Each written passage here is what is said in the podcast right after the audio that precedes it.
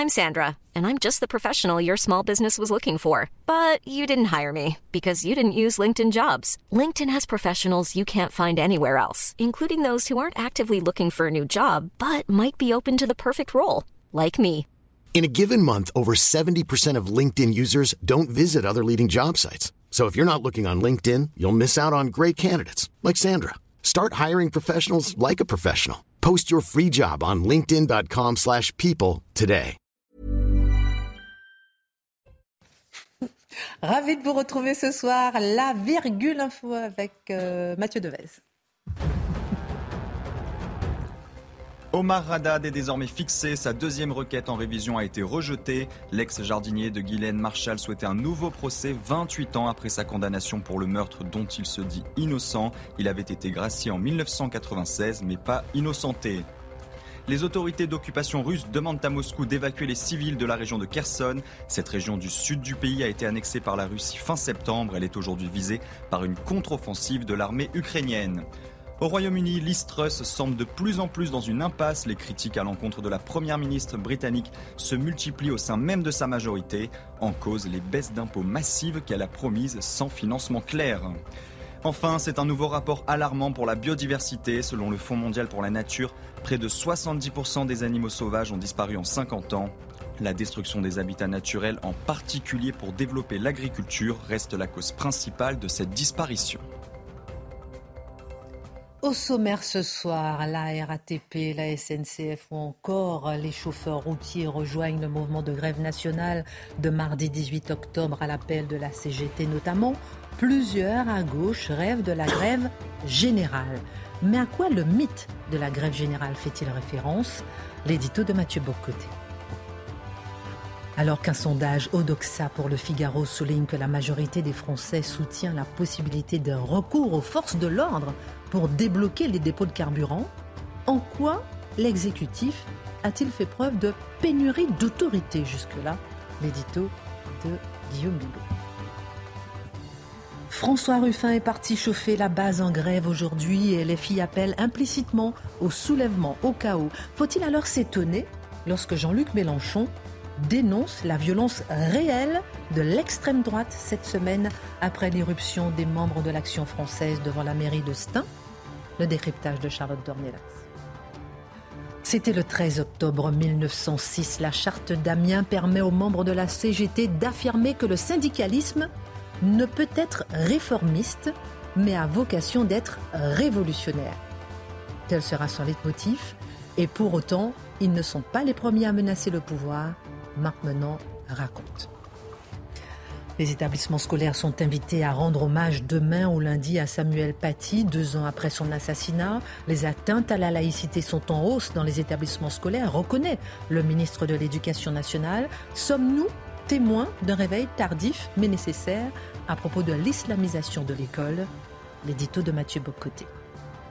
Une heure pour prendre un peu de hauteur sur l'actualité avec nos éditorialistes et nos journalistes, c'est maintenant.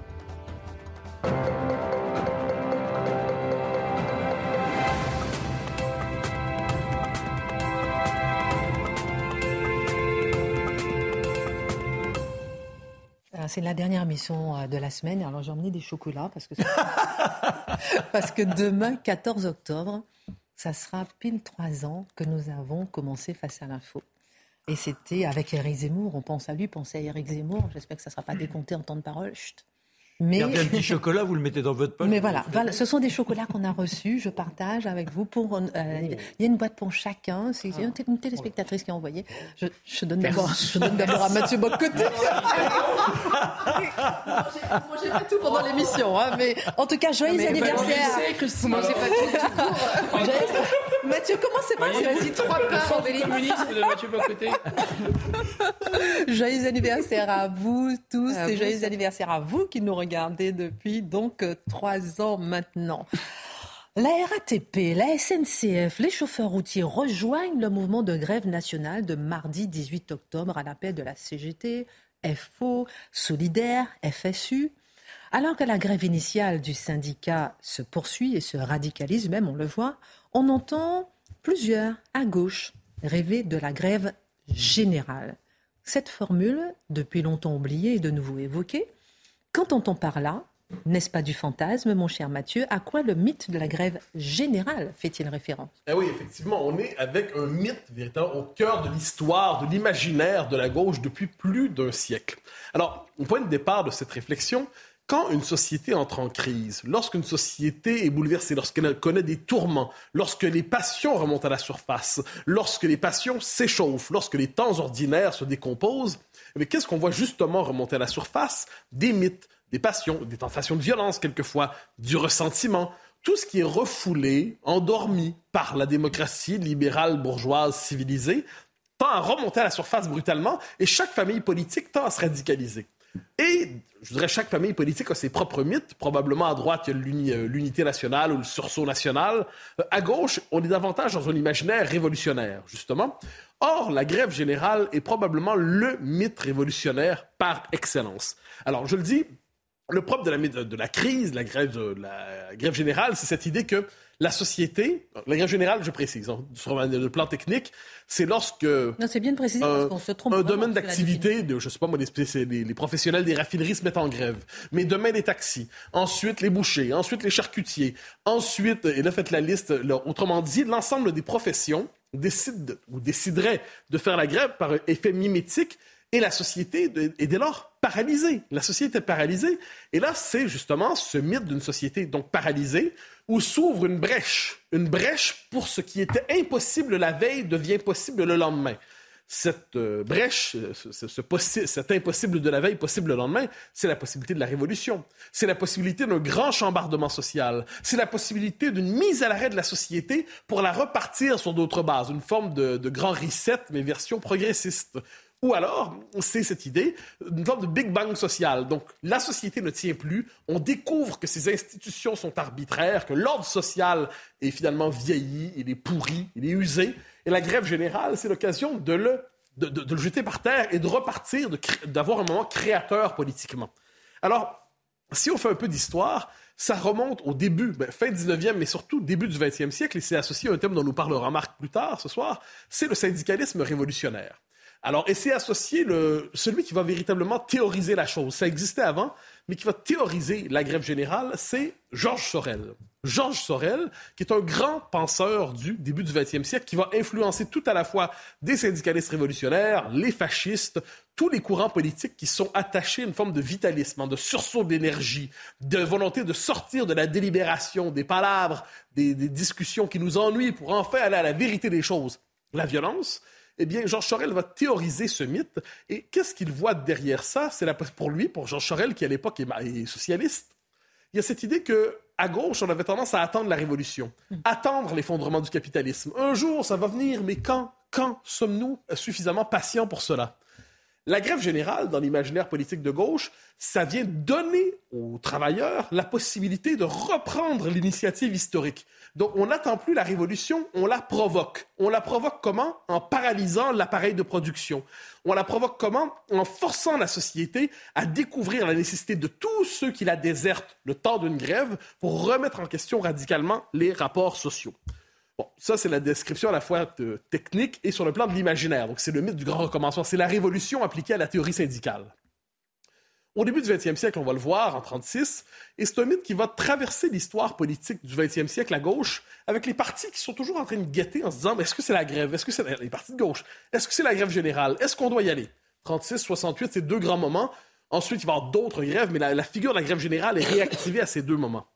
Qu'est-ce qui est intéressant avec ça? C'est que les partis de gauche sont généralement en, train de guetter, surtout de gauche radicale, guettent le moment où la crise pourrait ressurgir, où elle pourrait surgir, et là, ça les force. Parce qu'à gauche, il y a cette idée que plus fort que le parti politique, il y a le mouvement social. Plus fort que la démocratie parlementaire, il y a la démocratie de la rue. Dès lors, si la rue décide de se manifester, elle aurait une légitimité supplémentaire à la vie parlementaire. L'avantage de cette théorie, évidemment, c'est que si vous perdez les élections, c'est pas grave. Si la rue est avec vous, vous pouvez dire, ben, c'est le troisième tour social, le quatrième tour syndical, le cinquième tour républicain, jusqu'à ce que vous gagnez. Et là, soudainement, c'est la vraie démocratie qui parle. Je note que le mythe de la grève générale va s'affaisser au fil du siècle parce qu'on constate que la révolution ne vient pas. Il sera remplacé par un autre thème qui va occuper son espace et ça va être associé à une figure comme Pierre Bourdieu. C'est le mouvement social. Le mouvement social, qu'est-ce que c'est? C'est cette part de la société toujours en insurrection, en ébullition, qui remet en question les rapports de pouvoir, de domination et ainsi de suite. Et quand le mouvement social surgit, il faut se propulser vers lui pour être capable de le canaliser dans un projet de transformation plus large. Le rêve, toujours, c'est le rêve, appelons ça, de l'épidémie idéologique. C'est-à-dire, ça commence avec une grève, par exemple, dans les raffineries, mais on espère que ça contamine tous les domaines d'activité sociale pour provoquer ce qui, je le disais tantôt, était inimaginable il y a peu, une société stupéfaite, sidérée, obligée de redéfinir ses fondements. Deux ou trois dernières choses sur, la définition de la, grève générale. Euh, longtemps, on le sait, dans la deuxième moitié du 20e siècle, la gauche a constaté que les ouvriers pensaient que les ouvriers, les travailleurs l'avaient déserté. C'est pas pour rien qu'elle est devenue antipopulaire, c'est parce que le peuple l'avait déserté. Donc plutôt que de chercher à regagner le peuple, elle s'est retournée contre lui. C'est ce que disait un penseur comme Herbert Marcuse qui disait le peuple étant anti-révolutionnaire, nous devons devenir antipopulaires à sa manière. Je, je lui prête des mots qui ne sont pas les siens, mais c'était l'état d'esprit. Donc la gauche est tournée vers tous les ouvriers, pas les ouvriers, que toutes les minorités disponibles, l'ensemble des minorités imaginables, sexuelles, identitaires, ethniques, tout ce qu'on pouvait imaginer pour avoir un peuple de substitution. Qu'est-ce qu'on voit en ce moment avec la crise présente? C'est presque le retour de la figure plus classique à gauche de la lutte des classes, parce que là, on n'est plus devant les minorités censées remplacer le peuple insurgé, mais on est dans le retour dans la lutte des classes classiques autour d'une question économique, avec des travailleurs, bon, peut-être pas les plus souffrants de la bande, hein, mais euh, à la CGT, c'est pas exactement le peuple de Zola. Mais le peuple se manifeste dans leur esprit, et là, c'est le retour, c'est le retour finalement du fantasme de la, la grève générale, de la lutte des classes, et Mme Rousseau cherche à s'emparer de ça. Je précise juste sur ceux qui tiennent encore à ce principe-là dans sa forme classique, ce sont les anarcho-communistes qui existent encore aujourd'hui, les anarchistes, les antifas, qui, eux, rêvent à la grève générale sur un autre mythe, c'est-à-dire il suffit d'un choc social qu'ils parviendraient à radicaliser pour créer des tensions sociales telles que l'ordre social dévoilerait sa nature fasciste et là, il y aurait la grande révolution. On est dans le même imaginaire, mais ça, c'est la forme radicale. Est-ce que vous n'allez pas un peu loin en parlant de fascination pour la violence? Je trouve très positif. Ah non, je ne suis pas positif du tout. D'autant, moi, je suis, un, je suis un démocrate libéral ennuyant. Euh, c'est-à-dire que je crois... Ah oui, c'est terrible. Je crois... Moi, je, suis un pépère, moi, sur ma chaise, comme ça, en train d'attendre. La passion de l'argument avec une tisane. mais, mais le fait est... Chocolat. Ah, un chocolat ou deux. mais, mais le fait est que le libéralisme, dans le bon sens du terme, l'art de la conversation, l'art du débat, l'examen des principes des uns et des autres, c'est un effort sur soi. Fondamentalement, la politique pousse à l'intolérance. dire, j'ai des positions, j'ai des idées, j'ai un système, j'ai absolument raison, vous avez tort. Je, dire, je peux bien poliment vous laisser vous exprimer, mais en dernière instance, j'ai raison et vous avez tort. Donc taisez-vous.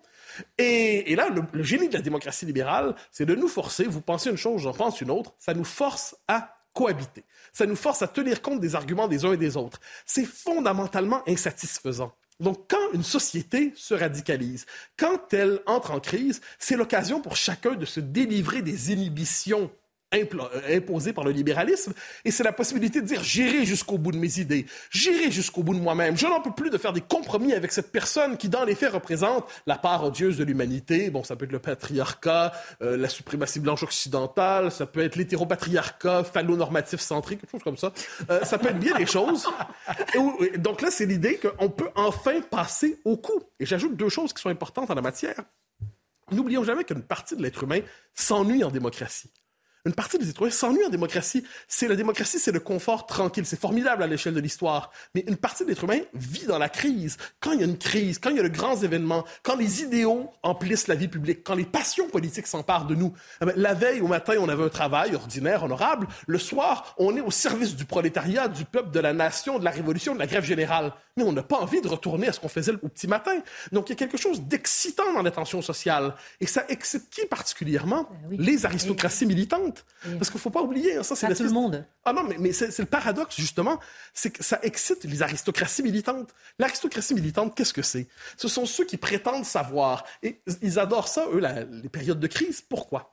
Parce qu'à partir de ce moment-là, on ne compte plus les votes, on ne compte plus les voix. Désormais, il y a une prime à la violence, une prime à la radicalité, une prime à la capacité d'enthousiasmer les foules. Euh, la démocratie ordinaire donne l'avantage à l'électeur moyen qui s'intéresse à la politique une journée sur dix. La crise, la grève générale, donne l'avantage aux militants à temps plein qui est absolument ivre de ses passions. Et ça, pour... donc, autrement dit, cette grève-là, c'est le paradis des militants. Et de ce point de vue, je pense qu'on doit le garder à, l'esprit. Je pense que c'est important de l'ajouter. c'est le rêve d'une prise de pouvoir par la violence. C'est le rêve d'une prise de pouvoir sur la société. On n'attendra plus les élections. Les choses sérieuses se jouent maintenant. De ce point de vue, la grève générale, c'est ce qu'on pourrait appeler une théorie du coup d'État normalisé à gauche et légitimée, bien évidemment, par les intellectuels de gauche qui ne reconnaîtront jamais être fascinés par le coup d'État, bien qu'ils y rêvent. Rêve ou cauchemar. Hein. Mais ah oui. si vous ne vous trompez pas dans votre analyse, Mathieu, le commun des mortels n'est-il pas désarmé devant ces mouvements? Oui, bien sûr. Euh, lorsque l'histoire s'accélère, nous sommes globalement désarmés. Alors, on peut traiter ça sur le plan politique. Il y a deux lectures de, ces, passions politiques en France. Il y a la lecture classique qui veut cette tentation de l'insurrection, cette tentation de la violence, ce peuple politique prêt à se jeter dans la rue. Ça fait partie de l'ADN national français. Et dès lors, euh, c'est inévitable, ça revient en boucle. Toujours, ce peuple hyper politique va entrer en ébullition. Et c'est pas un peuple tranquille à la manière anglo-saxonne. Bon, c'est pour le meilleur et pour le pire, soit dit en passant. Si tel est le cas, on peut dire que la tentation de la crise, de la grève, de la révolution, elle est cyclique et toujours revient, quoi qu'on fasse. Il y a l'autre interprétation possible qui consiste à dire que certains corporatismes fanatisés, ou à tout le moins en un discours capable de fanatiser une base, se sont installés au fil du temps, dans la deuxième moitié du XXe siècle. Donc, c'était autant des syndicats qui étaient noyautés par les communistes, c'est la présence de l'extrême gauche dans l'enseignement. Il y a toute une série d'explications possibles. Et dès lors, le fait que le pouvoir a été incapable de lutter contre ces féodalités de gauche radicale qui contrôlent une partie importante de l'infrastructure idéologique et sociale du pays, que ce soit les syndicats, que ce soit une partie de l'école, que ce soit peut-être même une partie de l'État, le fait que le pouvoir soit incapable de, tenir tête à ces groupes, devant ces groupes, eh ça donne à ces groupes un pouvoir immense lorsqu'ils décident d'aller jusqu'au bout de la crise, lorsqu'ils s'emparent d'une crise, lorsqu'ils cherchent à la provoquer, à la radicaliser. On verra ce que ça donnera dans les prochains jours. Donc, je ne pense pas qu'on bascule vers la grève générale demain, on s'entend. Ce que je dis, c'est que tel est l'imaginaire, tel est le mythe qui, en ce moment, féconde et excite une partie de la gauche radicale. Mythe très, très bien décrit, euh, effectivement, sous son angle positif. Parce que J'avais pas l'impression d'être si sous le signe du compliment. Si, si. non, non, mais c'est, euh, c'est voilà, tout le monde espère. Lorsque vous parlez, par exemple, de 36 et 68, qu'est-ce qui reste? 68, moi je me souviens surtout de la grande manifestation gaulliste qui en appelle au retour à l'ordre pour en finir avec l'espèce de, d'excitation étudiante d'extrême gauche. Ah ça c'est beau, la manifestation du retour à l'ordre. À cette manifestation j'aurais participé. Vous voyez. Le général, le général, sauvez-nous général. Alors, alors, alors, quand même, n'oublions pas, 68, c'est bicéphale, je dirais. Il y a la lutte estudiantine, qui est la lutte pour la libération des mœurs, et ensuite il y a le mouvement ouvrier qui appartient à personne et qui soudain s'embrase. Mais ça n'a rien à voir. On, fait une sorte d'amalgame. Alors vous allez parler justement dans un instant de la naissance du syndicalisme révolutionnaire. Euh, euh, euh, mon cher Marc, selon un sondage Odoxa pour le Figaro, les deux tiers des Français approuvent la réquisition des grévistes et la possibilité d'un recours aux forces de l'ordre pour débloquer les dépôts de carburant. Alors on ne sait pas, hein, à l'heure euh, qu'il est, euh, à qui va profiter politiquement euh, cette grève, Jean-Luc Mélenchon, Emmanuel Macron, LFI, mais on peut se demander qui est responsable de cette chienlit qui vient. Les patrons. La chienlit. Pardon, les syndicats, les partis d'extrême gauche, les salariés Qui? On a envie de savoir, mais qui, qui, qui, qui? bon, ça va faire vraiment la transition avec, euh, avec le topo de Mathieu sur, sur la grève générale, c'est parfait. je pense qu'on peut essayer de se faire l'avocat du diable pour comprendre ce qu'ils ont dans la tête et quelles sont les motivations des uns et des autres. Mais c'est quand même assez difficile cet exercice, parce qu'on se rend compte que ce sont quand même des profiteurs de quoi? Des profiteurs d'inflation énergétique, des profiteurs de guerre. C'est vrai pour commencer des patrons, le poisson pourrait toujours par la tête. Alors, les patrons refusent des augmentations de salaire et notamment là chez Total. Pourquoi? Ils disent on a déjà donné 3%, les négociations annuelles obligatoires étaient prévues en janvier, on les a avancées, et grosso modo, on a déjà accordé des ristournes très importantes aux Français, 20 centimes. Mais pourquoi c'est indéfendable? Parce qu'après avoir fait tout ça, ils ont quand même trouvé le moyen d'augmenter de 50% les dividendes. Et après avoir fait tout ça, finalement, il y a quelque chose qui est symboliquement catastrophique chez Total, c'est que le patron s'est augmenté lui-même de 50%. 52, hein, pour être précis. Soyons précis, 52. Oui, il n'était pas encore assez satisfait à 50. Vous avez raison. Et ils sont insatisfaits, toujours, ces gens-là. Ensuite, il y a les salariés. Les salariés, bon, pour entendre leurs arguments, on a une augmentation de 3%, l'inflation est de 7%, donc finalement, à la fin, notre pouvoir d'achat, je vous vois froncer les sourcils, pas trop de chez, vous inquiétez pas. Mais non, non, pas il y a, je vous suis, je suis très concentré. Hein, il y a une baisse de salaire, ils vont dire finalement que de 1%. Mais là aussi, leurs arguments sont indéfendables. Alors pourquoi? Parce que d'abord, effectivement, ce ne sont pas les plus malheureux. notamment chez Total. Ce sont quasiment des actionnaires comme les autres. Ils sont intéressés. On a vu les grilles de salaire sortir. Et puis surtout, l'inflation, elle touche absolument tout le monde. Tout le monde. Donc de même qu'il y a des profits indus, il y a aussi des augmentations de salaire indues. Il n'y a pas de raison que cette crise, elle profite ni aux actionnaires ni aux salariés. Quant euh, à la CGT à FO, ou même à la NUPS. Alors, il, se range derrière Mme Panot, qui a déclaré hier, et c'est son, c'est le moyen d'entraîner tout le monde pour allumer la, mèche de la grève générale. Si eux, c'est-à-dire eux, les salariés dans les entreprises qui ont des augmentations de profits énormes, n'arrivent pas à décrocher des augmentations de salaire, alors personne ne décrochera des augmentations de salaire. Et donc, qu'est-ce qu'ils font? Ils vont appeler à la grève générale, appeler à son extension chez EDF et autres. Qu'est-ce qu'ils vont faire concrètement? Eh bien, ils vont renchérir la vie des plus modestes. C'est ça qu'ils vont faire au nom de la lutte contre la vie chère. Donc c'est complètement absurde. Alors moi, je peux leur dire une chose, c'est qu'ils vont effectivement, s'ils organisent cette manifestation contre la vie chère, les gens ne vont pas venir en voiture, hein, ça c'est sûr. Et, ensuite, je pense que CGT et FO sont très peu représentatifs. La NUPES, ils sont dans des, ennuis là, sans nom à l'Assemblée nationale. Donc ces gens-là, ils nous chantent le temps des cerises, mais en fait, ils veulent se refaire la cerise, ça on a bien compris. Pardon du jeu de mots. Mais... Justement, diriez-vous euh, qu'il essaie de faire au mieux? Le gouvernement n'est pas en cause finalement? Je pense que on a, je ne vais pas refaire ce procès, euh, ça a été fait et bien fait, et notamment par Dimitri, qui était impeccable.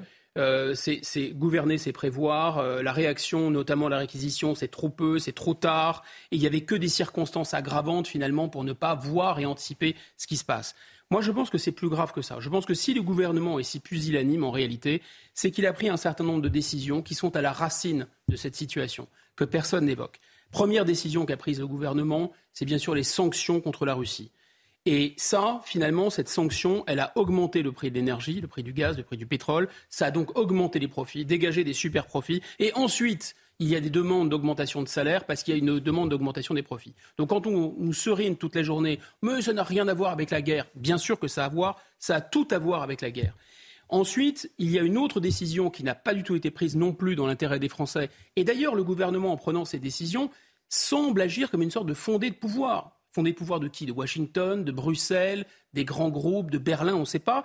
Il refuse, le gouvernement, de taxer les super profits. Je rappelle que le PDG de la Shell, qui est quand même pas la CGT, a dit que ces profits étaient totalement iniques et qu'il fallait les taxer. Moi, je vous mets mon billet qu'à la fin, c'est l'Union européenne qui va imposer cette taxe des, des super profits. C'est évident. Le gouvernement refuse de taxer les super profits. Pourquoi? Pour qui? On ne sait pas. Pour protéger qui? On ne sait pas. En tout cas, il refuse. Et donc, en plus, le gouvernement prend une autre décision, ou une absence de décision, c'est qu'il refuse, enfin, il n'a pas entretenu les centrales, il a fermé des centrales nucléaires. Et donc, tout ça participe de cette augmentation des prix d'énergie et de cette crise de pouvoir d'achat extrêmement grave. Alors oui, on va dire, mais le gouvernement, d'ailleurs lui-même, dirait et sortirait son joker, oui, mais j'ai fait le bouclier tarifaire. Alors là, le bouclier tarifaire, on se dit, bon, Là, il n'y a rien à dire, c'est impeccable, au moins ça défend et ça protège l'intérêt des Français. Regardons de plus près ce bouclier tarifaire. Ça, protège les Français de quoi d'abord?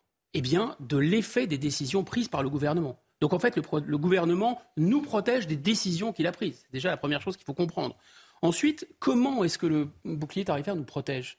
Mais avec notre argent. C'est-à-dire qu'avec notre argent, le gouvernement va nous protéger des conséquences des décisions ou des non-décisions qu'il a prises. Ça, c'est intéressant. Et, en fait, c'est quoi ce mécanisme au fond du fond? D'abord, c'est une sorte de substitut pour ne pas taxer les super profits, c'est sûr. Beaucoup plus injuste parce que les super profits, ça prendrait dans la poche des entreprises qui font des super profits mais, et des salariés ou des actionnaires, tandis que là, eh bien, ça prend dans la poche des Français. Parce que cet argent, il va falloir le rembourser avec 3% d'intérêt maintenant. Et en fait, concrètement, ce, bouclier tarifaire, c'est quoi? Mais c'est un bouclier qu'utilise le gouvernement en réalité pour se protéger de la colère des Français. La colère qui est due aux décisions qu'il a prises. Moi, je pense qu'on a effectivement, on à une sorte de panne ou de pénurie d'autorité. Et on comprend bien que le gouvernement n'ose pas intervenir. Pourquoi? Parce que les décisions qu'il prend, bah, il ne les prend pas au nom des Français, et il le sait très bien. Les décisions qu'il prend, il ne les assume même pas. D'ailleurs, il nous raconte toutes sortes de, sornettes à dormir debout. Ça serait la sobriété, le climat, le col roulé. Ça donne lieu à toute une sorte de communication extrêmement, extrêmement travaillée, qui coûte sûrement un pognon de dingue, ça aussi. Et en réalité, ça montre que le gouvernement n'assume pas ses décisions et qu'il essaye de transférer la responsabilité de ses bêtises à qui? Bah, À nous, en réalité, finalement. Et il essaye de nous culpabiliser avec une communication absolument grotesque. Vous vous souvenez de ce clip-là Je baisse, j'éteins, je décale. Alors je baisse quoi? Bah, Je baisse ma garde hein, devant Washington, devant Bruxelles, devant Berlin, devant les grands groupes. J'éteins quoi? Bah, j'éteins l'esprit civique hein, des Français. C'est ça, je leur éteins leur esprit critique. Il ne faut surtout pas qu'ils réfléchissent. Et je décale quoi? Ma responsabilité. Moi, gouvernement, tout ce que j'ai fait, ça induit des effets? Eh ben non, je vous transfère la responsabilité, un peu comme on passe de Grisby finalement. Voilà, la responsabilité de mes décisions ou de mes non-décisions. Donc je pense que le gouvernement, il est totalement indéfendable. Est-ce que la convergence des luttes est possible selon vous? À la lumière de ce qu'on a vu euh, déjà avec Mathieu. Ça, c'est le grand fantasme. On l'a vu de, l'extrême gauche, euh, des, syndicats euh, CGT et faux. Mais je crois que ce n'est pas possible pour une raison simple, c'est que les Français les plus modestes, pour le coup, sont vraiment très en colère contre les syndicats. Ils ont bien compris qu'ils n'iraient pas à la manifestation en, voiture à essence. Ça, c'est sûr et certain. Donc en fait, eux déjà, les Français, subissent les blocages des salaires et le chantage aux délocalisations et le, et les blocages des salaires par les grands groupes multinationaux qui n'en ont, soyons clairs, plus rien à faire, pardon, je mets en blanc, euh, euh, des intérêts de la France et de la population, mais ils subissent en plus, par-dessus le marché, le chantage des syndicats. C'est totalement insupportable. Donc je ne crois pas à ça. Je crois qu'en revanche, une convergence des colères est possible. Alors on va voir juste après la, la pause pourquoi une convergence des luttes n'est pas possible selon vous et pourquoi une convergence des colères est possible et qu'est-ce que vous entendez par là? On marque une pause à tout de suite. La minute info, la virgule info, Mathieu Deveil. Les syndicats FO, Solidaire, la FSU et la CGT appellent à une grève interprofessionnelle le mardi 18 octobre. Les salariés sont appelés à manifester pour les salaires et la défense du droit de grève. Appel lancé après la décision du gouvernement de réquisitionner des salariés de l'industrie pétrolière pour permettre la distribution de carburant. La Russie fustige, je cite, les propos inacceptables d'Emmanuel Macron. Le président français a accusé Moscou de mener une déstabilisation du Caucase sur fond de conflit entre l'Arménie et l'Azerbaïdjan autour de l'enclave du Haut-Karabakh. Et Vladimir Poutine propose à Recep Tayyip Erdogan la création d'un hub gazier en Turquie. Objectif exporter du gaz à l'Europe au moment où les livraisons russes vers l'Union européenne sont affectées par les sanctions et les fuites des gazoducs Nord Stream. Retour sur le plateau. Arrêtez de parler de révolution. Vous me faites peur. Le fond de l'air est rouge. Comment? Le fond de l'air est rouge. Le fond de l'air est rouge. Je vais vous parler. Hein, Oui, oui, oui. oui je... pas pendant la pub. Vous attendez votre tour. Très bien. Ne, racontez pas tout pendant la pub. On revient à vous, Guillaume. Passionnant tout ce que vous nous avez raconté jusqu'à présent, la convergence des luttes au sens de LFI, selon vous, peu de chance. En revanche, la convergence des colères est possible. Qu'entendez-vous par là? D'abord, je pense qu'il y, a vraiment trois cibles qui sont désignées là dans, cette, euh, dans ce mouvement et qui correspondent vraiment un peu à des boucs émissaires naturels pour les Français. C'est vraiment des figures que les Français abordent. Les syndicats, d'abord, je pense qu'ils n'ont vraiment pas bonne, bonne, bonne presse. La représentativité est très très faible. Ensuite, les grands groupes, les grands groupes comme Total, euh, je pense que vraiment les, Français les identifient euh, en plus à bon droit comme responsables, co-responsables des effets de la mondialisation, pas très heureux, et le gouvernement. Et donc, il y a possibilité effectivement d'une sorte de cristallisation de, toutes les colères et de toutes les frustrations. Ensuite, bah, ensuite je pense qu'il y a. C'est Geoffroy Lejeune qui m'a soufflé cette idée, je l'ai entendu hier, il a parlé de décomposition. Et il a dit que cette crise, et ça me semble très vrai, est une des illustrations. Cette crise d'adolescence, la crise sociale qui vient, c'est un des éléments de la décomposition. Et je crains que la nation ressemble maintenant à un grand cadavre à la renverse. En regardez, il n'y a aucun corps de métier qui n'aurait... de la nation Décomposition, décomposition de... la nation parce qu'il n'y a aucun corps de métier qui n'aurait pas aujourd'hui une excellente raison de ne pas être vraiment très en colère. Les policiers sont très en colère ils ont raison, les magistrats sont très en colère. Ils ont raison, les avocats sont en colère, les soignants sont en colère, les professeurs sont en colère, les salariés sont en colère, même les retraités, qui étaient le, fondement du, gouvernement, euh, sont en colère parce que l'inflation va tout leur renier. Même les diplomates sont en colère et les hauts fonctionnaires sont en colère.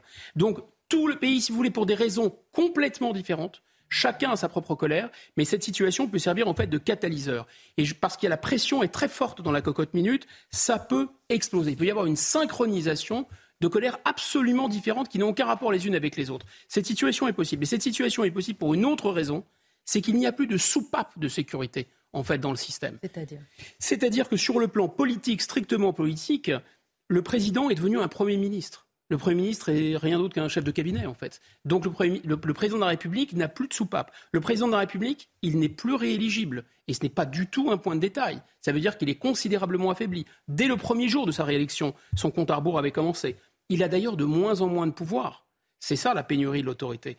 Pourquoi? Parce qu'à l'Assemblée nationale, là, il y a un texte sur les superdividendes qui a été voté contre l'avis du gouvernement et du président de la République, avec les amis soi-disant du gouvernement. C'est-à-dire que François Bayrou a voté ce texte, euh, Horizon s'est abstenu, etc. Donc on voit bien que c'est le début de la fin finalement. Alors le président de la République peut là, s'il y a vraiment une crise très grave, quels sont les outils pour traiter la crise? Le président de la République peut dissoudre. Il peut dissoudre, sauf que là, c'est lui qu'il va dissoudre, parce que ce n'est pas du tout sûr qu'il récupère une majorité derrière. On est vraiment dans une pénurie d'autorité. Merci beaucoup pour cette analyse. Est-ce qu'il n'y a pas aussi un peu une sorte de spectre d'une forme d'un nouveau confinement aussi derrière tout ça, derrière cette menace? Ça s'agite, mine de rien, mine de rien, on, a des petites informations qui infiltrent. Attention, au micron, on ne le domine pas. Il est bon de se revacciner, etc., etc.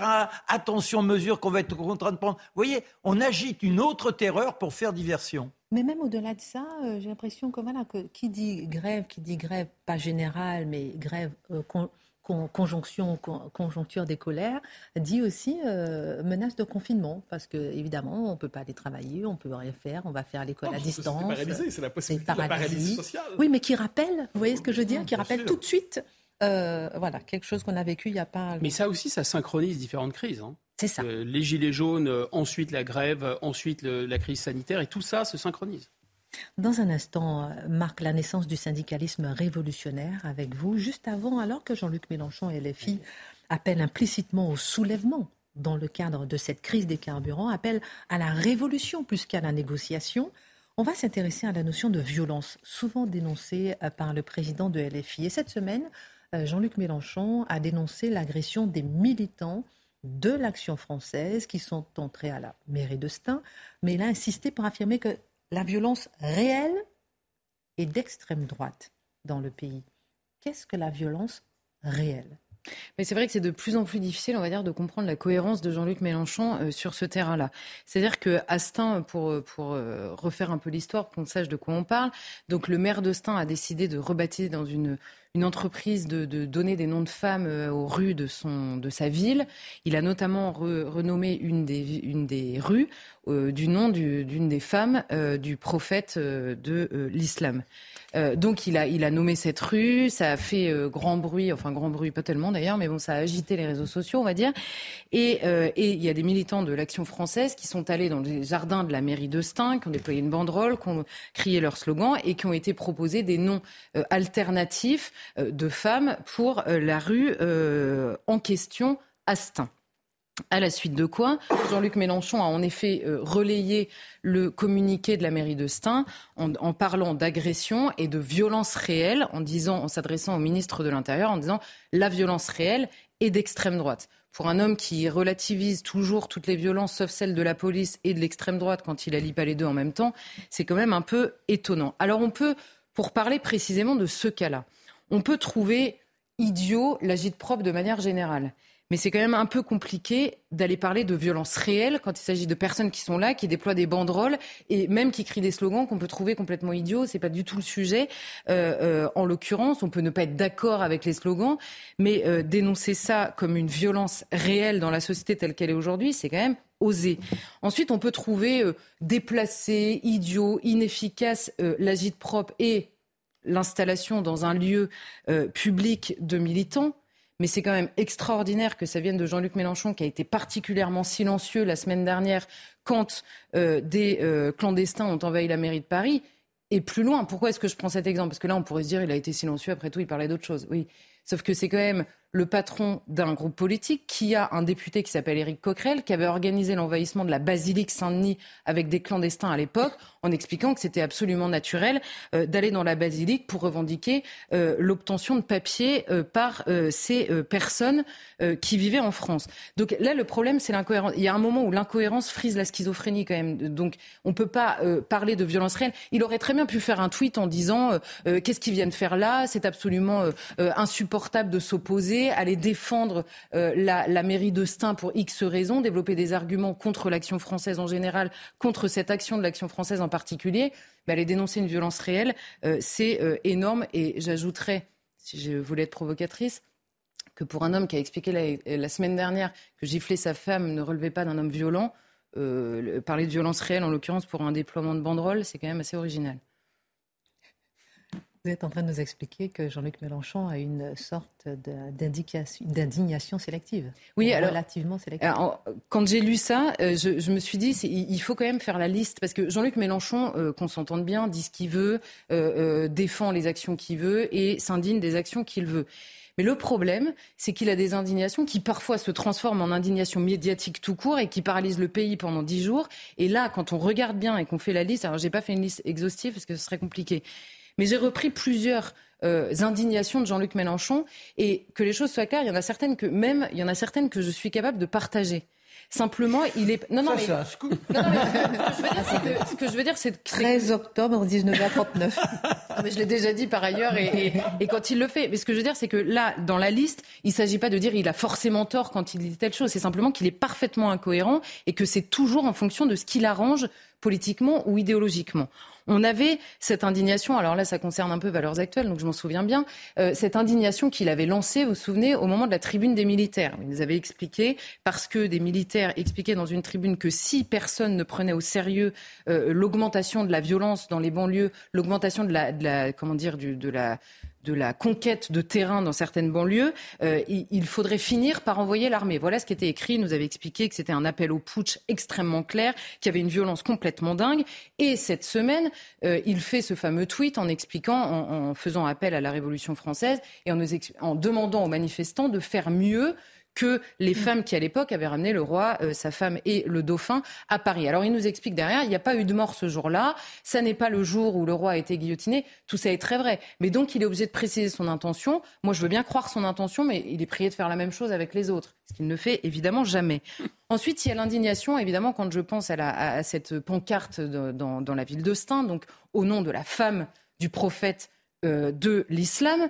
Alors là, il prend la défense du maire de Stein, ça ne lui pose aucun problème. Souvenez-vous, quand il était arrivé à l'Assemblée nationale, et là, par exemple, c'est une indignation que je peux partager, il arrive à l'Assemblée nationale, il tombe sur le drapeau européen et il dit qu'est-ce que ce drapeau fait là? Très bien. Sauf qu'au lieu d'aller parler de souveraineté française, d'aller parler de la place de l'Union européenne dans la vie politique française et dans l'Assemblée nationale en particulier. Qu'est-ce qu'il dit Il dit c'est la République française ici, on n'est pas chez la Sainte Vierge, faisant référence aux étoiles qui sont sur le drapeau européen et qui peuvent être vues comme les étoiles euh, de la Vierge en effet dans l'histoire de l'Europe. Bon, passons par ailleurs, si Jean-Luc Mélenchon voit ça, peut-être qu'un jour il comprendra qu'il y a des racines chrétiennes euh, à ce pays et à ce continent. Mais ça, c'est une autre euh, incohérence qu'on développera plus tard. Mais en l'occurrence, là, vous voyez que sur la question de la laïcité pure, il a une, une vision de la laïcité laïcarde quand il s'agit de parler euh, du catholicisme ou du christianisme de manière plus large.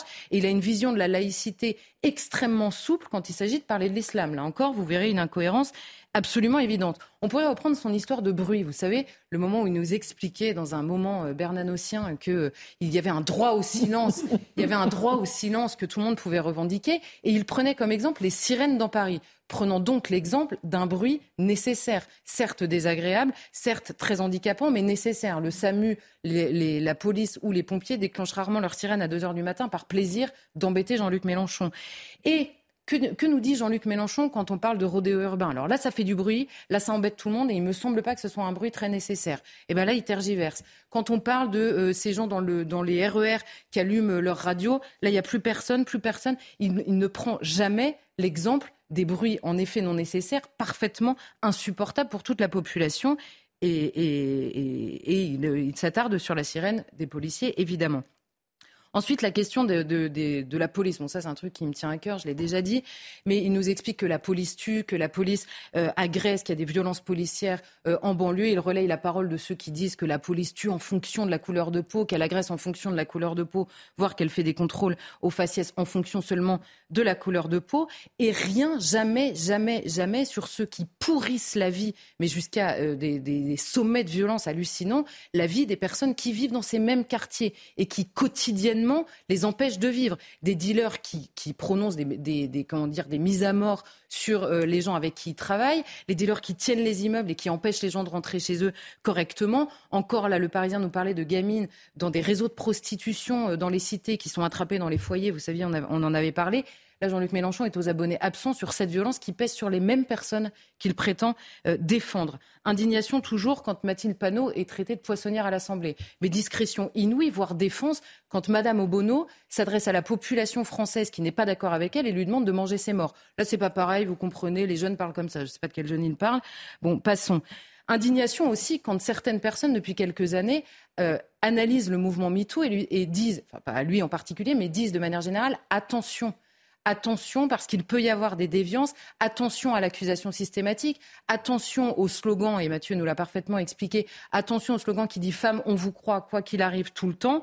Et là, tout à coup, Jean-Luc Mélenchon, quand Adrien Quatennens s'est pris la main dans le pot de confiture, alors là, il n'y a plus personne. Hein. Là, ça n'a rien à voir. Là, l'amitié compte. Là, là, une gifle, c'est pas un viol collectif, on est d'accord. Hein, mais il y a trois ans, on aurait aimé l'entendre dire exactement la même chose. Euh, indignation, évidemment, quand il y a soi-disant une coalition avec l'extrême droite. Vous savez, à chaque fois que le gouvernement euh, euh, rappelle à l'ordre je ne sais pas qui à l'Assemblée, c'est une coalition avec l'extrême droite. Et quand le LR dit je suis d'accord là-dessus avec Marine Le Pen, là c'est une coalition insupportable. Lui, le patron de la coalition de la NUPS, avec des gens qui quand même pensent globalement pas la même chose et qui ne supportaient pas qu'on puisse remettre en cause cette, cette coalition. Euh, indignation, enfin, quand n'importe quel homme politique a affaire euh, à la justice, même dans les prémices d'une affaire avec la justice. Évidemment, à la NUPS, on appelle à la démission dans le quart de seconde. Et ce n'est pas exactement le comportement qu'il avait eu quand lui-même avait eu affaire à la justice, où là, évidemment, la justice était politique, la République, c'était lui, et tout ça était insupportable. Une attaque aussi, une indignation quand le gouvernement quand il parle de politique anti-pauvre sur la question justement du carburant et là soutien à la grève générale qui pèse évidemment et notamment sur les plus pauvres euh, qui essayent d'aller euh, à la pompe et dénonciation du racisme tout le temps en permanence soir et matin. Soutien à l'UNEF au moment au moment où l'UNEF est, euh, vous savez, secoué par ces histoires de réunions interdites aux Blancs, et euh, où à l'époque il explique qu'il ne peut pas survivre s'il n'y a que des Blonds aux yeux bleus, il ne peut pas survivre dans un endroit où il n'y a donc que des Blancs, hein, c'est ça qu'il expliquait. Et donc cette dénonciation du racisme également, dénonciation des antisémites dès qu'il parle, enfin euh, je veux dire, il parle d'antisémitisme à chaque fois qu'il évoque l'extrême droite, qu'il appelle l'extrême droite. Il oublie évidemment cette dénonciation quand il s'agit de défendre entre autres Jérémy Corbyn, et ne supporte pas qu'on lui rappelle. En fait, c'est surtout ça euh, le problème. Donc l'indignation, je m'arrêter là dans la liste, mais elle est clairement à géométrie variable chez Jean-Luc Mélenchon. Vous êtes inarrêtable, Charlotte. Non, mais je suis inarrêtable parce que ça, m'agace profondément, parce que c'est exactement ce genre de, de double discours permanent qui empêche le débat serein entre les personnes. Alors, n'a-t-il pas raison pourtant de s'inquiéter des violences réelles qui sévissent dans le monde politique, dans la vie politique? Alors, il a raison. Question. Il a raison. On parle souvent des violences et elles sont réelles. Elles sont réelles dans les meetings et on retrouve qui souvent Les antifas, sur lesquels Jean-Luc Mélenchon n'a rien à dire quand il les défend pas carrément. On les retrouve aussi où? Dans les manifestations qui sont pourries par qui? Les mêmes antifas. On les retrouve aussi contre la police. Police qui est fracassée par qui en marge des manifestations? Les antifas toujours les mêmes, qui fracassent les vitrines dans les rues en, marge aussi des manifestations et qui empêchent les revendications légitimes des manifestants qu'ils prétendent défendre, toujours ces mêmes antifas, ils sont quand même. Par ailleurs, je note que quand il y a des, violences qui sont commises dans le champ public par des personnes qui se revendiquent ou qui sont identifiées de droite ou d'extrême droite, toute la classe politique de droite est unanime dans la dénonciation. Ça n'est pas du tout le cas à gauche. Donc ce qu'on comprend tout simplement de la dénonciation par Jean-Luc Mélenchon de la violence, c'est que ça n'est pas la violence qui le gêne. Il a bien compris que globalement les gens n'aimaient pas la violence dans l'espace public mm. et donc il se sert de cet argument pour décrédibiliser et euh, je, comment dire, bloquer toute opposition politique. Et la plupart du temps, c'est quand même assez euh, indigne de sa part.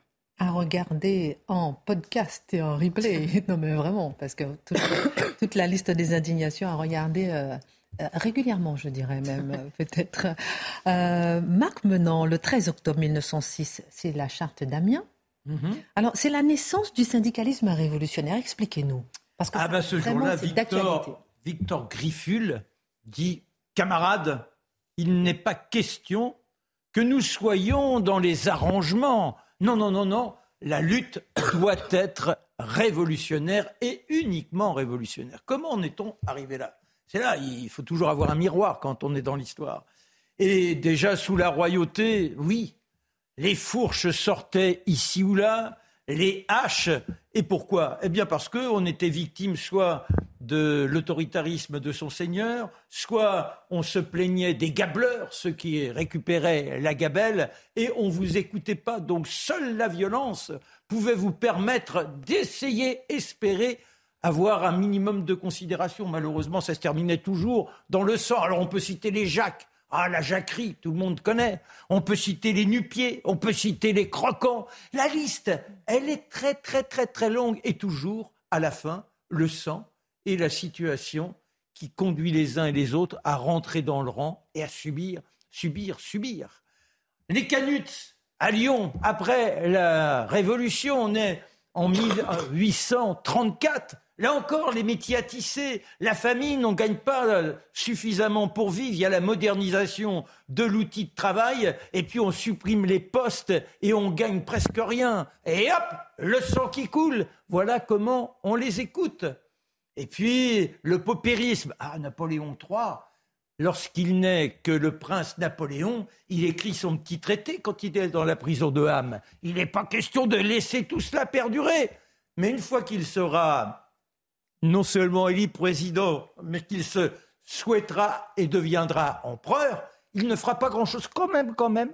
Notons la loi Olivier, la loi Olivier qui, elle, lève le droit, la, possibilité de coalition. C'est-à-dire qu'enfin, on peut se rencontrer. C'est presque les prémices du syndicalisme. Mais le syndicalisme en tant que tel n'est reconnu qu'en 1881 par Valdec Rousseau, qui est, un, homme qui montre presque une empathie pour le peuple, mais néanmoins, dans son élan, c'est comment structurer le mécontentement global. Rappelons les conditions. C'est 18 heures par jour, je l'ai déjà dit.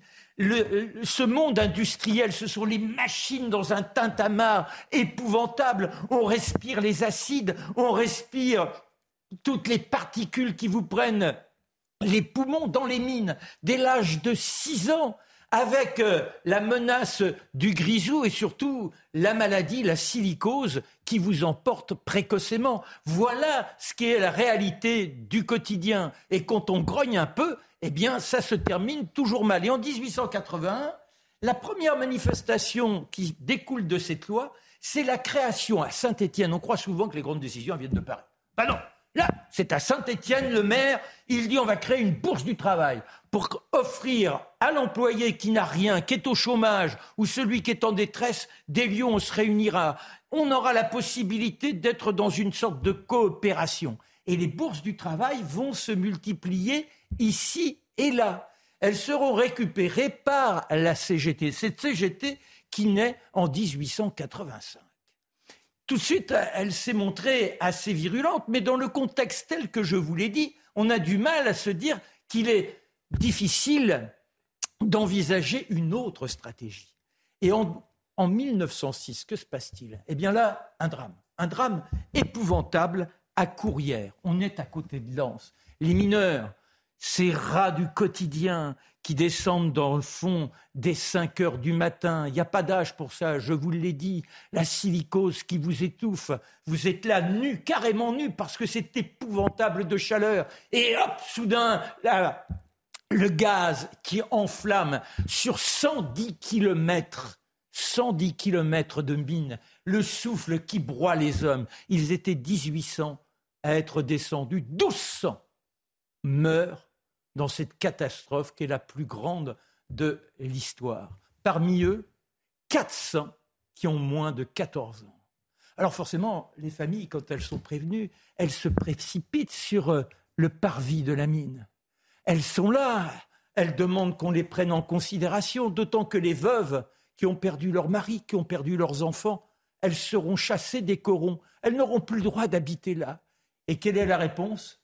L'armée et hop, le sang qui coule de nouveau. Alors, quant à Amiens, quelques mois plus tard, on se retrouve, il n'y a qu'une solution, camarades. Il n'est pas question de petits arrangements, il faut la révolution. Et notre mouvement, eh bien, ce sera de combattre le capital. Voilà ce qui permet de comprendre.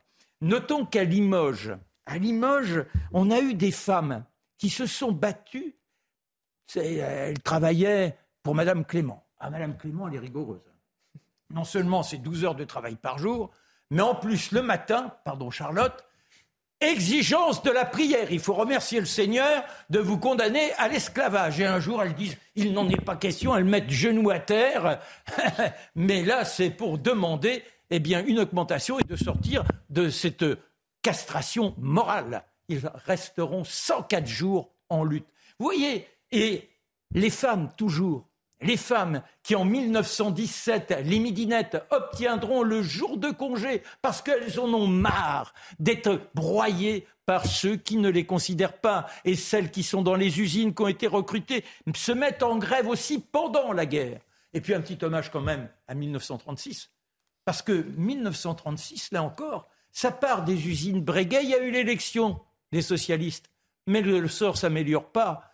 Et on débraye les syndicats courrotteront derrière. Hmm. Ils ne sont pas du tout les instigateurs. Et on attend quoi? Le respect d'abord des installations ouvrières. Pas question d'abîmer l'outil de production. On chante, on danse et on attend le miracle qui viendra, les congés payés, toutes les améliorations sociales, mais tout un patronat derrière qui rechigne en disant c'est comme ça qu'on a cassé l'outil de travail. 68, c'est un autre débat. Mais bon, là encore, ce ne sont pas les syndicats qui l'ont déclenché. C'était la chronique de gauche de Marc Menon. Pas de gauche, non. non, Merci, non, c'était passionnant. Merci beaucoup. Les atteintes à la laïcité, euh, mon cher Mathieu, se multiplient à l'école et le ministre de l'Éducation nationale lui-même l'a constaté ces dernières semaines et la crainte d'un nouvel attentat faisant écho à celui qui avait enlevé la vie à Samuel Paty flotte dans l'air. Mathieu, sommes-nous témoins d'un réveil tardif, certes, mais nécessaire à propos de l'islamisation à l'école? Je dirais oui. Euh, c'est-à-dire oui un peu, mais non beaucoup. Alors, oui un peu, pourquoi? Parce que les atteintes, ce qu'on appelle, hein, je reviendrai sur cette formule, les atteintes à la laïcité se multiplient effectivement. Elles se multiplient et témoignent de la créativité stratégique des islamistes qui n'en finissent plus de trouver de nouvelles manières de contourner les lois de la République, comme on dit, mais plus encore les mœurs qu'elles sont censées traduire et incarner et représenter. Donc, on le voit sur la question des vêtements amples, les vêtements pour hommes, les vêtements pour femmes. Il y a toute une stratégie aujourd'hui pour contourner ce que l'on croyait être les digues républicaines à l'école. Donc, les autorités, même une partie de la gauche qui se veut peut-être moins attachée à l'identité, mais beaucoup à la laïcité, dit, mais là, on a un problème et on est obligé de le nommer avant que tout cela ne déborde. Bon, c'est entendu, donc il y a une prise de conscience minimale. Non, néanmoins, pourquoi? Parce que ce concept d'atteinte à la laïcité, est-ce véritablement le bon pour parler de ce qui arrive? C'est-à-dire des atteintes à la laïcité. J'ai l'impression d'être devant un concept qui sert à nommer sans nommer. C'est-à-dire, nous ne sommes pas devant des atteintes à la laïcité à la manière d'un principe désincarné et des atteintes qui seraient portées par je ne sais qui, je ne sais quoi. Il y a une percée de l'islamisme à l'école. Et pourquoi il y a une percée de l'islamisme à l'école? Pourquoi y a-t-il des conditions sociologiques et démographiques qui font en sorte que l'islamisme peut percer à l'école? Parce qu'il y a dans un nombre croissant d'écoles, un nombre considérable d'écoles, un changement de population, une, une mutation démographique telle qu'on retrouve une population qui est sensible à ce discours islamiste. Et là qu'on se comprenne bien, c'est une distinction nécessaire, mais je vais la refaire. Je ne dis pas islam égale islamisme ou population musulmane égale islamisme. Je dis que par définition, même si l'islamisme n'est pas du tout de l'islam, plus l'islam est présent chez vous, plus l'islamisme sera présent chez vous, plus vous aurez une masse démographique susceptible d'entendre ces arguments et d'entendre l'appel de l'islam de combat, de l'islam de conquête. Donc, on nomme atteinte à la laïcité. C'est un concept bien pudique, en fait, pour parler d'un effacement de la culture française et même d'une logique de conquête et pourquoi on s'en prend à la laïcité? Parce que en ce moment, c'est le dernier principe auquel s'accroche la France officielle, je dirais ça comme ça, pour nommer son identité de manière légitime. On aura envie de répondre que la laïcité, aujourd'hui, c'est un principe qu'on a surchargé idéologiquement et culturellement parce qu'on n'était plus capable de parler de tout ce qui fait la France, c'est-à-dire des mœurs, à la langue, à la culture, à l'histoire, aux liens familiaux, à la contradiction des mémoires, tout ça, la culture, finalement, l'identité vivante et charnelle d'un peuple. Mais tout ça, on a décidé de condenser derrière le mot laïcité parce que c'est le seul auquel on se donne le droit de prêter un minimum de pouvoir coercitif. Dans les faits, ce qu'on nomme tête à la laïcité aujourd'hui, c'est simplement la défrancisation de l'école, la défrancisation d'un nombre considérable d'écoles aujourd'hui. Et je redirai d'une formule simple, plus le pays sera musulman, plus il y aura de portée de l'islamisme. Je ne dis pas encore, je le redis, islam égale pas islamisme, mais plus l'islam est présent, plus la population musulmane est là, et on sait que ça évolue, hein. je me précise, ça, évolue vraiment. Euh, dans les nouvelles générations, la proportion de gens qui sont issus de l'immigration est de plus en plus élevée. Donc dans 20 ans, ce qu'on appelle pudiquement les atteintes à la laïcité à l'école, ça, ça, va nous faire rire, en fait, parce qu'en fait, le rapport de force sera inversé et on aura une forme de norme dans certains quartiers, une norme islamique devant laquelle il sera tout simplement impossible de tenir tête. On parle aussi de nouvelles menaces contre les enseignants. Ouais, alors ça c'est. Alors, il y a deux choses là-dedans. La première, c'est que. je reviens tout de suite sur le cas Samuel Paty euh, bis. Mais premier cas, imaginez vous êtes un professeur et vous avez devant vous une jeune femme qui refuse de retirer son voile. Vous pouvez toujours lui demander de le retirer, mais vous savez que vous n'avez plus le rapport de force avec vous.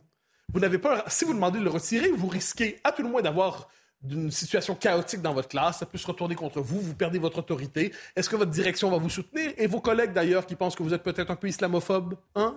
Est-ce que vous l'avez? Et deuxièmement, eh bien, on le sait, il y a la possibilité que ça se retourne, qu'elle en parle à son frère, qu'il décide d'aller faire des menaces à la, au professeur ou à la professeure pour dire, vous, plus jamais vous ne demandez d'enlever le voile. Ensuite, il y a cet autre élément qui me semble central, c'est la lettre qui était, euh, qu'on a vue à au lycée euh, Georges Brassens, dis-je. Je la cite le sale juif doit arrêter de faire le malin. On va lui faire une Samuel Paty à lui et à son père, le vieux rabbin sioniste. Les juifs, on n'en veut pas dans les lycées. Restez dans vos synagogues. Fin de la citation. Lettre d'amour. Euh, alors, qu'est-ce qu'on trouve là-dedans? Premièrement, l'antisémitisme. L'antisémitisme pur et simple et sans nuance.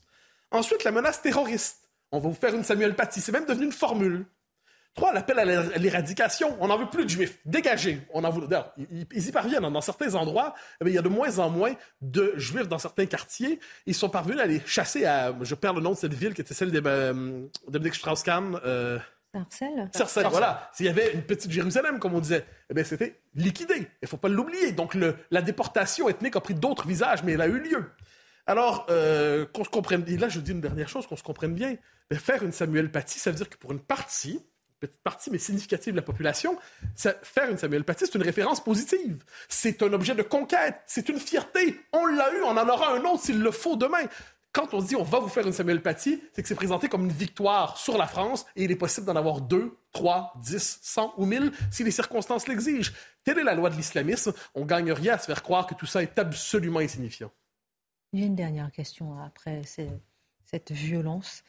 Euh, je vous la pose juste après la minute de Sandra Chiombo. Ce serait donc. Grande journée de grève à la SNCF et à la RATP. Mardi prochain, les cheminots et les salariés appellent à l'élargissement de la mobilisation. Ils protestent contre les réquisitions dans le secteur de l'énergie. Ils demandent également une hausse des salaires. L'Assemblée nationale a voté un crédit d'impôt pour tous les résidents en EHPAD, une mesure évaluée à 675 millions d'euros. Elle permettrait de réduire d'environ 200 euros par mois les frais. Le gouvernement compte s'opposer, utiliser l'arme constitutionnelle du 49-3. Hausse du nombre d'entrées irrégulières dans l'Union européenne, plus 70% entre janvier et septembre par rapport à 2021. C'est le niveau le plus élevé depuis 2016. La route des Balkans occidentaux reste la plus empruntée. Elle est privilégiée principalement par les migrants syriens, afghans et turcs. L'Iran accuse les États-Unis de vouloir déstabiliser le pays. Pour le président Ibrahim Raisi, cette politique est vouée à l'échec. Des manifestations ont lieu depuis le décès de Massa Amini. Elles ne faiblissent pas malgré la répression. Au moins 108 personnes ont été tuées depuis le 16 septembre dernier, selon des ONG. À vous écouter, euh, Mathieu, on a envie de se dire que tout est perdu en fait. Non, non, on pourrait se dire qu'il faut. Non, mais ne me dites pas un nom de circonstance. Non, non, je pense qu'en politique, il faut refuser le désespoir, premièrement, et ensuite, il faut avoir, savoir quelles sont les attentes, les atteintes, les attentes légitimes de chaque génération. Hmm. Euh, on ne rembobinera pas l'histoire des 50 dernières années, évidemment, la question n'est pas là. Mais le rôle de cette génération, notre, nous qui sommes nés à ce moment de l'histoire, c'est d'abord et avant tout de stopper, je crois, l'immigration massive, qui est la cause d'origine de ce basculement qui se résume pas à ce que je viens d'évoquer, mais qui a plusieurs visages, dont cette insécurité croissante dans les écoles et ces agressions contre la laïcité, même contre des professeurs.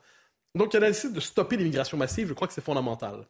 Ensuite, il y a la nécessité de redonner du pouvoir au pouvoir. Hein. Quand le gouvernement veut agir, quand l'État veut agir contre ce qu'ils appellent pudiquement les séparatismes, qui est en fait l'islamisme de conquête et l'islamisme de combat, et des quartiers qui sont sous le signe de la partition ethnique, eh bien, il y a toute une espèce d'armée juridique européenne, et pas seulement européenne d'ailleurs, qui est là pour paralyser le pouvoir, l'empêcher, le déconstruire, l'inhiber, le ramener à peu de choses. Donc, il faut redonner du pouvoir au pouvoir pour être capable d'agir. Et ensuite, je pense que sur le plan idéologique, on me permettra cette formule, il faut en finir avec cette idée qu'il n'y aurait que la laïcité qui est digne d'être défendue en France. Et la laïcité est une part centrale, mais elle n'est pas exclusive de la culture française. Il y a aussi les racines catholiques. Il y a aussi la civilisation européenne. Il y a les mœurs. Il y a, euh, ne, serait-ce que, de la littérature au repas quotidien, à la manière de se parler entre hommes et femmes à la possibilité de l'amitié. C'est une culture dans toutes ses dimensions qui doit être défendue et pas simplement une laïcité qui, laissée elle-même, devient une forme de fruit sec.